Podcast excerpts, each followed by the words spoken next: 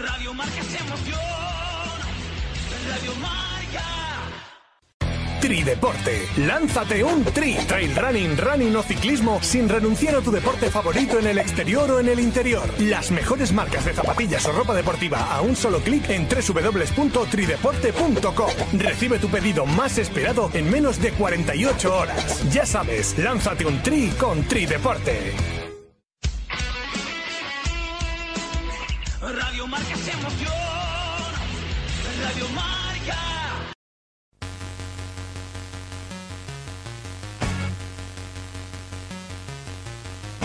Tertulia en Ingrávidos.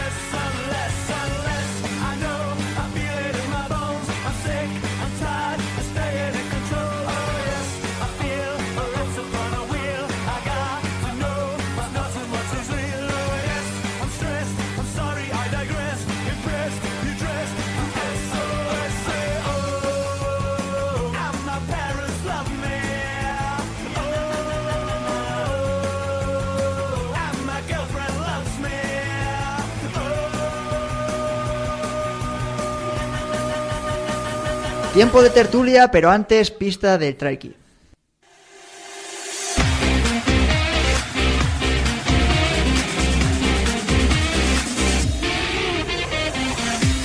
Cuarta y última pista, aunque se ha movido por todo el mundo, su casa siempre estará en las subidas y bajadas de la Sierra de Guadarrama.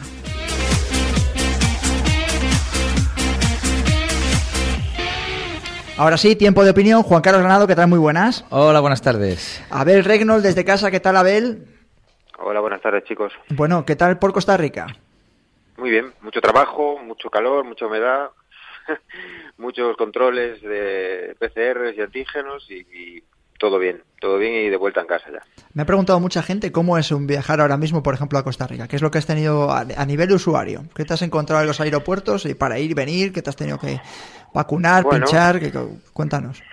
Lo primero, en este caso, Costa Rica tiene una, digamos, un protocolo que es el famoso test PCR con un máximo de 72 horas límite de duración. Después, una vez allí, por parte del, del, del país no tienes mayor restricción que esa, pero por parte del evento de Volcano Ultramarathon, donde hemos estado, pues eh, todo- todos los que entraban en la nueva burbuja del evento de la carrera, pues nada, aparte del test que ya te pide el país, pues se han hecho eh, varios test de antígenos también. Y después, a la hora de salir, también tienes que hacerte otro test que esté dentro del margen para poder viajar y salir del país y llegar a España. En este caso, bueno, o cualquier otro país. Hay algunos países como Estados Unidos que no requiere un test de vuelta, como algún corredor ha habido, pero en nuestro caso ha ido test al llegar, an- antes de salir, test durante el, el evento y test al salir. Por lo demás, no hay mayor. Es decir, que no hay diferencia, no hay diferencia, por ejemplo, venir de Costa Rica que venir de un estado de, de la Unión Europea para España. Es decir, no, Mm, tienes que hacer ningún tipo de cuarentena. No, no, no, no. No hay, no hay cuarentena. Bueno, bueno. No hay cuarentena. Lo que sí me parece curioso es que cuando aterricé había la posibilidad de hacer test aquí en el aeropuerto eh, de antígenos gratuito. Había un... ¿En el Adolfo Suárez? No, no, aquí en el de Vigo. Ah. Me pareció bastante curioso. Sí. Joder, ¿cómo, estáis los gallegos? Está el asunto que lo tira, ¿eh? No, es, a ver, es, es el superalcalde que tenemos, caballero. Ah, el caballero, bueno, bueno, pensé que era de la Asunta, porque desde que la Asunta se quiere, no, me parece que era el Benegal que se quería incorporar, ha salido por ahí alguien el Bierzo y también Sanabria y demás, digo, joder, cómo está Galicia. Estáis a tope. Eh, bueno, vamos a hablar un poco del tema de este fin de semana, antes de que le voy a preguntar a Juan Carlos por el tema de... de los criterios que han salido para la selección española de, de trail. Hemos estado hablando también de Costa Quebrada hoy en el principio de con el trail historia. Eh, pero os voy a preguntar por lo de 1800 corredores. Andrés, hemos estado escuchando a Felipe Toledo, director de Ultra Sierra Nevada. 1800 corredores este fin de semana en Sierra Nevada. Yo creo que marca un antes y un después y que van a estar muchos eh, directores pendientes de, de lo que pasa en Andalucía eh, desde mañana mismo. Andrés. ¿Me preguntas a mí? No, Andrés, Andrés, Ah, está preguntando. Vale, vale. Sí, yo creo que no sé.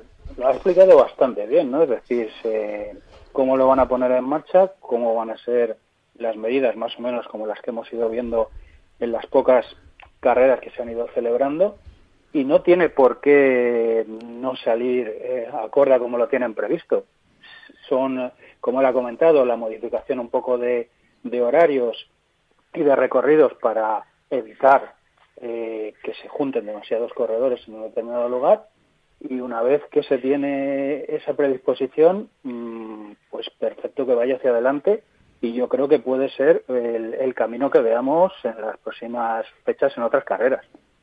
A mí lo que me sorprende, por ejemplo, voy a poner un ejemplo local. eh, en Zamora, por ejemplo, no va a salir un trail cross corto más menos popular de 300, 400 corredores porque no se le da permiso y estamos y que habrá mucha gente en su casa que está pendiendo, oye, la carrera esta que iba a salir la han suspendido a falta de una semana. He visto por ahí también que la próxima la semana hace la semana pasada se suspendió en dos carreras prácticamente a, a falta de 24 horas. Y una de este tipo, de este evento, con una organización quizás más profesional, eh, sale con 1800. ¿No os, os marca o rechina un poco? Y bueno, y sobre todo, Abel, tú que vienes además de una prueba también de carácter internacional, como es Costa Rica.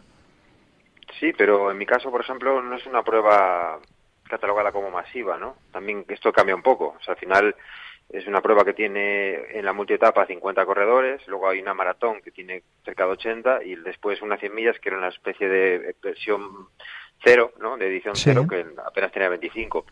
Entonces, desde un principio ya no estaba catalogada como un evento masivo. Entonces, ahí ya no entra en la categoría de, de estas carreras que tienen más de 300 o 400 corredores. De todas maneras, yo pienso que ya no es tanto que se hayan cancelado como que los motivos por, por los que se, ha cancelado. Yo entiendo, yo entiendo que a lo mejor algunas organizaciones, más pequeñas no están en disposición de, no pueden cumplir a lo mejor todos los requisitos que, que los organismos locales determinan, ¿no? Entonces no sé si va más por ahí o porque re- directamente eh, desde la desde el gobierno o desde, desde los que mandan en cada lugar pues habrán decidido que no se hace, no sé, con una normativa en la mano supongo que de- dependerá de cada autonomía y después de las ganas de romperse la cabeza a los organizadores que puedan tener para poder llevar adelante una prueba, ¿no?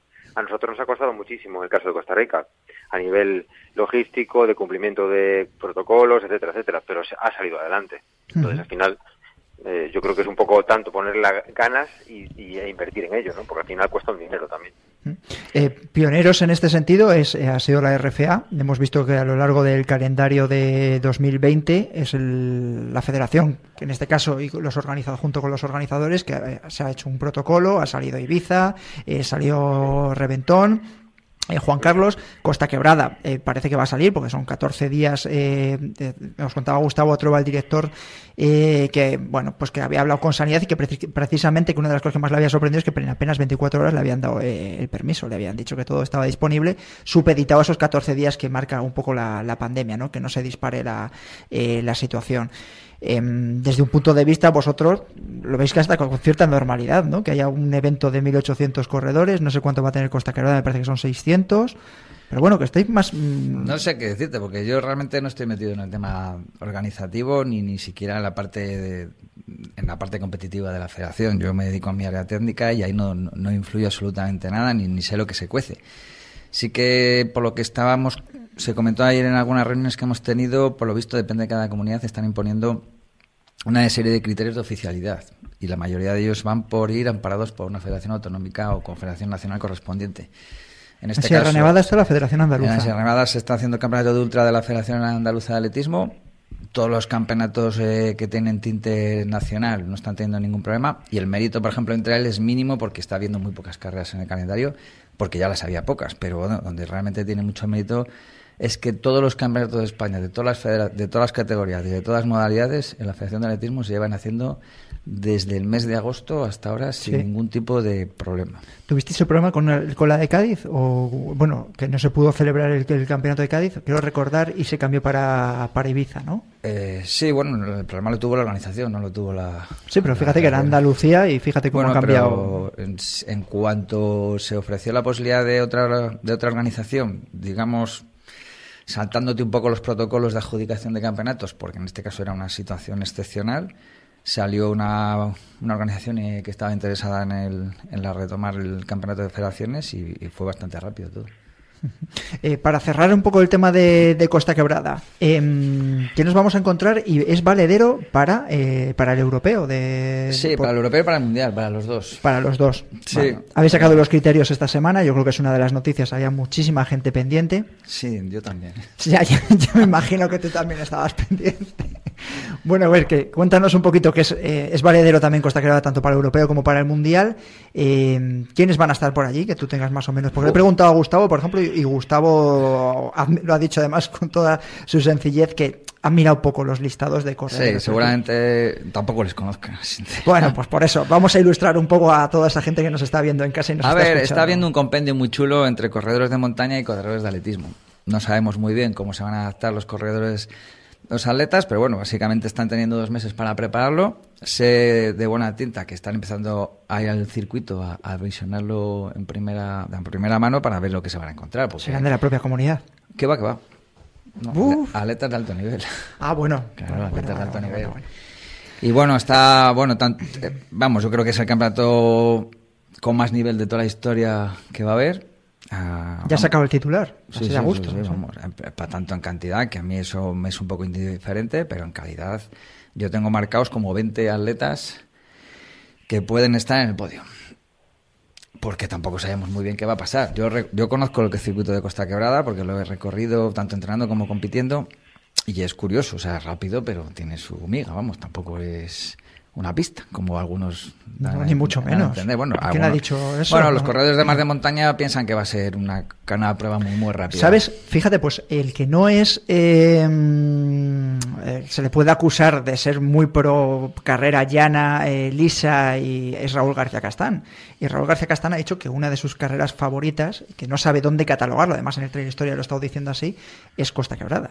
Dice que es una carrera muy juguetona, que hay que tener esa velocidad de crucero Sí, en sí. determinados momentos, pero que luego hay que, que saber adaptarse y además cómo hace día. eh, A ver qué día sale en Cantabria. Bueno, bueno, eso cambia Claro. diametralmente la situación. La lo- a mí la gente que me está preguntando es lo primero que les digo. Todo va a depender de los días previos, porque son dos escenarios totalmente diferentes.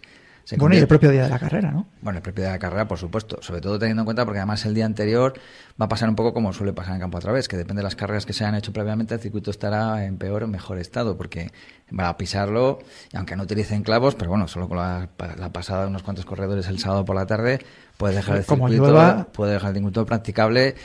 Y las bajadas, aunque este año digamos que es al revés, hace el primero la parte más técnica, más de la picota y el tolio, El tolio, sí. y luego hace la parte de costa quebrada más rápida. Ahí, digamos que ahí sí se va a poder correr bastante porque ahí el, el barro apenas afecta. Pero la parte de arriba de la picota y el tolio, sobre Sí, todo sí. la bajada, Es graciosa, eso es sí, una, es una pista de patinaje como, como llueva y se ponga a barrizar. vamos. Sí, sí. Eh, que te he interrumpido. Eh, 20 corredores decías, eh, tanto chicos como chicas, o ya las No, chicas no. las pones por otro lado. Las chicas, igual no 20, pero hay mucho nivel en chicas también. En nivel, en chicas yo creo que hay más concienciación de las corredoras, de las atletas eh, clásicas para correr, para, digamos, adaptarse a la montaña. Y hay nombres como, por ejemplo, Azucena Díaz, maratonina de 2.30, Elena García de Grimao, eh, Gemma Martín Borgas, también la sala Martina, que yo creo que lleva ya tiempo intentando pasarse al trail. Yo ya, sí, sí. Eh, bueno, hay unas cuantas ahora que seguro que me dejo alguna. Aeroba Merino, que ya corrió en Ibiza también, y lo hizo bastante curioso. Mm, y luego las clásicas, Virginia Pérez. Eh, Está muy bien Virginia, ¿eh? Sí, Virginia Pérez está claro que es una de las que pueden estar, eh, vamos, las más conocen el circuito. sabe ya lo que es ganar. Sara Alonso, que también está rapidita y le gusta ese tipo de circuitos. Por cierto, ¿qué tal la concentración de paso? Muy bien, buen ambiente. Fuimos poquitos y tal, pero nada, se cumplieron los objetivos perfectamente y parece que los chavales vinieron muy contentos. Vamos, se fueron muy contentos, como así nos lo manifestaron y bueno, solo falta escuchar las risas que había Ya, ya, de ya, otra. Y en chicos de sub-20 también va a haber mucho nivel. Vamos, mm, hay un compendio, hay más de atletas que de corredores de montaña, porque son, menos conocidos, pero bueno, he mirado los rankings un poco, las, las marcas que tienen en pista, orientativas, por supuesto. Pero bueno, ya son gente, muchos en 3.000, de 5.000, que andan de una manera, vamos, que son atletas, no son de estos que se han apuntado ahí a ver qué pasa. Bueno, pero luego, eh, pero no has dado ningún nombre de, de chicos. Bueno, en chicos está Oriol Cardona, Nico Molina, Ricardo Rosado, un, tío- un chico de 211 maratón, eh, pff, a ver, Jan Margarit, Eh, Quique Meneses, que yo creo que al final no va a poder participar porque está, está, no se acaba de recuperar de una lesión. Eh, uf, Eduardo Hernando Teisidor, que ya ha sido medallista. Eduard, Eduard, dices. Eduard, Ah, que ya ha sido Eduard, medalla de algún sí. campeonato. Buf, es Hay que que me- ver, lo que pasa es que se va, a lo mejor se queda un poco corta la, la carrera. Si fuese Bueno. el 21, eh, bueno. Bueno, yo creo que la carrera va a oscilar. Yo creo, creo que se va a bajar de la hora. Bueno, depende del circuito, ¿eh? Si se corre en condiciones normales, se va a bajar de la hora ampliamente. Ya se han hecho test por allí de a 4.10, 4.15, Borja. Vamos, que tenemos que recuperar el programa ese en el que hablamos carreras de trail de a 4 el kilómetro. Este va a ser el más rápido de 4 si no llueve. Si llueve, no me atrevo a decir qué va a ocurrir porque ya te digo que la bajada, si tú la me conoces, eso Sí, es. sí, es muy divertida. El sí. para ir, vamos, como. Está muy, muy entretenida. Lo que no sé si lo pondrán el tramo cronometrado también. Lo del Tolio. Como es un poco más popular eh, todo ese tipo de cosas, no sé si Gustavo y todo Bueno, desde luego que lo puede poner a título particular, pero no tiene ningún efecto a validez eh, federal, vamos, a nivel de resultados. Vale. Eh, ahora te voy a, luego te pregunto un poco por los criterios, porque creo que Andrés y, y Abel también valoren. Ha salido esta semana, una de las noticias también ha sido el ranking de la OneRA, que yo eh, hemos estado hablando por WhatsApp e incluso también con, con parte de, de los técnicos que están de ahí detrás. Eh, está la, la World Athletics detrás, ¿no? De, de esta cla- cla- clasificación. No, o- realmente no está detrás. Lo que, lo que pasa es que la WMRA, que por cierto es el único que te escucho decir WMRA, Sí. la WMRA es la organización, la asociación, perdona, más afín a la World Athletics. Sí. Digamos que aparece como mm, la asociación de referencia, incluso por encima de la ITRA. Ahí hay una lucha de poderes, como te puedes imaginar. Incluso para que saliera este Mundial de Tailandia hubo que ceder espacios de poder, porque si no, a ver quién la tenía más larga, pues era un problema. Entonces, no es que esté detrás, pero sí que es verdad que Claro, cuando mí- vas a World Athletics, la primera asociación que aparece hipervinculada como relacionada a la montaña es la WMRA. Entonces, ese ranking, no sé si tendrá validez a efectos de World Athletics como su ranking oficial, pero ahora mismo, pues bueno, puede ser el, el ranking que vamos a tener de referencia un poco para poder utilizar incluso criterios de ayuda a los atletas. Más que Litra. Sí, el ITRA no se considera una asociación oficial, entonces no, de momento no, no nos vale. Vale, y ahora le pregunto, primero, Andrés, ¿qué te parece a ti? Has estado cotilleando un poco la noticia también, la hemos dado también en el grupo Marca. ¿Qué te parece esta clasificación nueva que surge además? Bueno, está Francesco Pupi, ¿no? De uno de los eh, Sí, como es, ahijados es ahí, el de- embajador, ¿no? y yo creo que vamos como el supervisor para que haya una garante de los atletas para que no haya, mm, yo que sé, suspicacias o, o- o maniobras raras. No sé. Andrés, Bueno, yo creo que es un, un primer germen, ¿no? De, que demuestra un poco los pasos que lleva dando de un tiempo a esta parte todo lo que tiene que ver con el trail, con las carreras de montaña, ¿no? Que va abandonando un poco esas dos, tres direcciones que había, ir encaminándose hacia un, un camino por el que transita sobre todo, ¿no? El atletismo desde hace mucho tiempo. El ranking en sí, bueno, veremos a ver cuando se, se vaya poniendo en marcha. Al final estás viendo que es un ranking con una puntuación para ver eh, la progresión de los corredores, pero claro, un ranking en el que de momento tampoco están todas las grandes carreras que vemos a lo largo del año, ¿no? Porque claro, hay cuatro, ¿no? En, este España, circuito, además. Claro, es decir, vamos a hacer un, un ranking, pues eso, hablando así un poco rápidamente, pues no, no, no está claro ni tras Gran Canaria, ni tras Vulcania, ni el UTMB, no están, ¿no? Pero bueno, yo creo que como punto de partida hacia lo que puede ir derivando esta especialidad en un futuro no está mal. A mí me interesaba mucho, de hecho las preguntas que he hecho de manera oficiosa es, si estaba World Athletics detrás, sobre todo eso, porque dice, bueno, haces un contrapeso ahora mismo, Abel lo sabe y los que estamos eh, metidos hasta ahora en este sector tenemos mucho en cuenta lo de los puntos ITRAS. De hecho las carreras, la mayoría tienen la- eh, a la hora de invitar, considerar atletas que vienen a las pruebas, son los puntos ITRAS. No sé si de esto modifica algo el, el espacio del juego, Abel.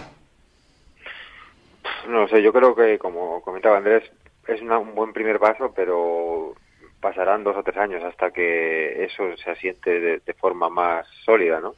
Más que nada porque ahora mismo, aunque no sea un organismo oficial, la ITRA es el organismo que más datos maneja a nivel corredores, a nivel carreras, a nivel estadísticos, entonces, por lo menos públicos, esos datos. Entonces, yo creo que es un buen primer paso, pero claro, mientras no haya grandísimas carreras o no haya grandísimos corredores que no sean solamente de atletismo, pues falta un poco esa- esa- ese margen, ¿no? ese, ese tiempo para que crezca. Ojalá, ojalá salga adelante y ojalá eh, sea el índice definitivo, ¿no? A la hora de tomar de, de tomar los datos. Pero insisto, yo creo que todavía es muy es muy muy incipiente la, la situación. Hombre, que tienes, eh, lo que hay que tener en cuenta, claro, es que si eh, ahora mismo me parece que de las cuatro carreras que he visto españolas, me corregí si me equivoco, está Cegama, la más importante, está Ultramontaña Palentina también. Sí, Eh, están las que están en el calendario de WMRA, más Cegama, que la ha metido como, como una de las carreras que está en el calendario de WMRA. Bueno, Claro. Cegama no, perdona. Cegama la ha metido como por nivel de relevancia. Bueno, hay un tipo de categorías, te pasaba ahí los datos Sí, de, he visto, lo he visto. de cómo se configura el ranking. Yo me lo miré en su día cuando me lo pasaron para que, le- vamos, no para que opinara, simplemente para que lo tuviera en cuenta. Me di cuenta rápidamente que los corredores españoles no tenían nada de, de relevancia porque no suelen no suelen eh, frecuentar esas carreras, con lo cual de momento a mí no me afecta demasiado. O sea, no, no, no es que no me interese, sino me afecta demasiado. Está claro que de momento es muy pronto, es muy incipiente, no sé qué va a pasar. Yo tengo un poco la, la idea de que World Athletics no sé cuándo sacará su propio ranking oficial A eso voy yo. y no sé si tirarán de los criterios que utilice WMRA o tendrán sus propios criterios porque al final van a utilizar sus carreras, sus campeonatos como es normal porque digamos que van a utilizar su deporte, no van a utilizar carreras que no están en el Eh, ranking. adscritas a su deporte, vale. Pero, eh, ¿qué le pedirías tú? Es decir, a mí, por ejemplo, me hace sería muy sencillo como organizador, como corredor, eh, como deportista, tener un ranking como hay en otros deportes, ¿no? Eh, siempre ponemos el ejemplo del tenis de, del ATP. Es decir, ¿qué haría falta para que tú, y además, como técnico, como selección, decir, oye, pues es que resulta que Oriol Cardona tiene 550 puntos esta, esta temporada eh, en el ranking World Athletics, eh, WMRA, para decírtelo bien, eh, punto 7. Es decir, ¿qué haría falta para que tú consideres que eso puede ser lo más profesional posible, al margen de tiempo que se desarrolle más el deporte? Yo los criterios de, cómo cuantificar los puntos no tengo ni idea, porque me parece tan complejo que es que no, no, hay, no hay forma de cogerlo por ningún lado, porque está claro que los corredores que aparecen en este ranking aparentemente la gente no los conoce, pero son un- de una indudable calidad. Hombre, sí que chirría que Kian está el 17, pero es verdad que últimamente tampoco está corriendo mucho y al final la puntuación interanual es muy importante y sobre todo no me he leído si hay que mantener puntos como la como la ATP la de los tenistas y tal, ATP, pero sí. sí, en la ATP, pero bueno, es verdad que a mí me vale uno, el que sea, y que sea el, el que ya sea de referencia para siempre, para que los corredores sepan dónde tienen que sumar puntos y dónde les va a valer para, por ejemplo, en, eh, que lo que a mí me respecta es tener una pata más para el sistema de ayudas de los corredores de la Federación Española que se sustentan con- en méritos internacionales y en ranking, que es lo que nos falta al, al sector de trail con respecto a las otras modalidades de atletismo que tienen todo su ranking, World Ranking, que no va solo con marcas, que también va con puntos de actuaciones internacionales y eso suma puntos para la- llegar a las ayudas mínimas Claro, claro, claro. Pero si es a, que te- a los corredores, o sea, a los atletas. Y en este caso a nosotros esa pata nos falta, con lo cual siempre estamos un poco en desventaja con respecto a las demás especialidades. Por lo tanto, a mí me vale uno, el oficial, el que World Athletics diga, este vale, y a partir de ese momento los corredores in- incitarles a decir, oye, si queréis sumar puntos, tenéis que intentar cumplir este calendario para poder llegar a las ayudas, que es lo que quieren ellos también. Intuyo que hay ahí lo de las luchas de poderes ese que se está hablando para el Mundial de Tailandia, que de momento no está decantado. Es decir, esto no sustituye a los puntos a, a ITRA. Pese a que eh, la WMRA esté ahí como asociación más seria que puede tener World Athletics de referencia. Hablo sin conocimiento 100% de causa, pero yo creo que ahora mismo ese ranking, aunque digamos que haya declaraciones de CO y tal, de momento no tiene validez a nivel de World Athletics. Y pff, es un ranking de WMRA, el ITRA tiene el suyo. De momento está un poco por encima, parece ser, la a nivel de asesoramiento, eh, WMRA por encima de ITRA, pero vamos, lo que se han dividido son las dos distancias inferiores son para WMRA y las dos distancias superiores son, para ITRA, para que no se Vale. peguen. Eso es lo que quería que terminases diciendo tú, que no lo dijese yo. Eh, ¿Algo más que queréis añadir, Abel, Andrés, con respecto No, a este tema? estoy bastante de acuerdo con lo que ha dicho Juan Carlos. Vamos a ver también por dónde va esto y al final creo que veremos un ranking propio de World Athletics en un futuro, pues a lo mejor más, más corto de lo que pensamos. Abel, Sí, bueno, en lo, profe- en lo profesional está claro. Yo creo que todo, todo tira hacia ahí. En lo amateur y en, lo, en, en el, en el usuario final, como digo yo, en el consumidor final, esto es solo puro espectáculo, nada Ya, más. pero tú, El Abel, A ver, tú y yo, yo por ejemplo, tú y yo, porque somos más, ama- más amateurs y nos gusta también estar corriendo y demás, ¿no te gustaría a lo mejor tener también una clasificación con los puntos que has hecho tú al final de, de temporada? Decir, oye, pues esto a lo mejor puede ser para los profesionales que tengan 500, 600 o 700 puntos y decir, pues yo es que he terminado con 30 o 40, pero he estado haciendo este tipo de... Estoy también en este tipo de ranking, ¿no? Yo personalmente no. A mí me parece un tema más que nada de ego, esta cosa para un amateur, ¿sabes? Pero mm, sí, lo entiendo que pueda ser interesante para algunas personas. un mí- a mí oficial. Es igual, ¿Eh? yo no elijo las carreras por puntos. Un Entonces, oficial, digo. Un Strava oficial, sí. Por cierto, Claro, tenemos, vamos a tener novedades con de- Strava. de- es una manera más de, de encasillarnos, ¿no? De catalogarnos. Bueno, soy malo, pero no soy tan malo. Pues bueno, vale, bien. Pero bueno, no es el mejor Bravo. de tu portal, igual. Es el mejor de tu portal. Claro, claro, al final no es nada más que eso. O sea, que tampoco, es- para mí no, no es muy interesante. Me gusta a bueno, mí ser lo mejor de mi sí. escalera, ¿eh? Así que no te- con eso te lo digo todo. Chicos, muchísimas gracias por haber estado en el tiempo de tertulia un viernes más. Que paséis buen fin de semana. A ver si vas a Sierra Nevada, que disfrutes de, de este evento y ya nos contarás la semana que viene. ¿Vale? Claro, gracias. Un saludo, hasta luego Hasta Andrés, luego. adiós. Eh, bueno, antes de despedirnos voy a comentaros que al margen de que todos los concursos que tenemos eh, a lo largo de- del programa eh, habrá puesto Johnny eh, nuestro corredor oculto durante a lo largo de la tertulia, habrá salido ese flash, el primero que lo haya acertado se llevará ese premio gentileza de Solo Runners. Eh, a partir de esta semana, tanto en el club de Strava eh, como en el tema de, de- del Trail Kit, vamos a, no vamos a hacerlo semana a semana, sino lo más seguro que lo hagamos mensualmente, vamos a mejorar los premios y va a haber que acertar 3 de 4. ¿Vale? 3 de 4, aunque los vamos a ir poniendo en las redes sociales y en la descripción, eh, que sepáis que va a ser 3 de 4, ¿vale? Eh, gracias a gentileza de LAN, también a Strava y a Solo Runners, por supuesto. Juan Carlos Granada, gracias por haber estado un viernes más con nosotros, ¿vale? Vale, hasta la próxima. Hasta la próxima semana, cuidarse mucho. Y a todos vosotros ya sabéis que nos podéis escuchar en el 101.5 de la FM, el CD Gonzalo sí, en el podcast también, en iTunes, en Evox, en Spotify y también en YouTube. Buen fin de semana.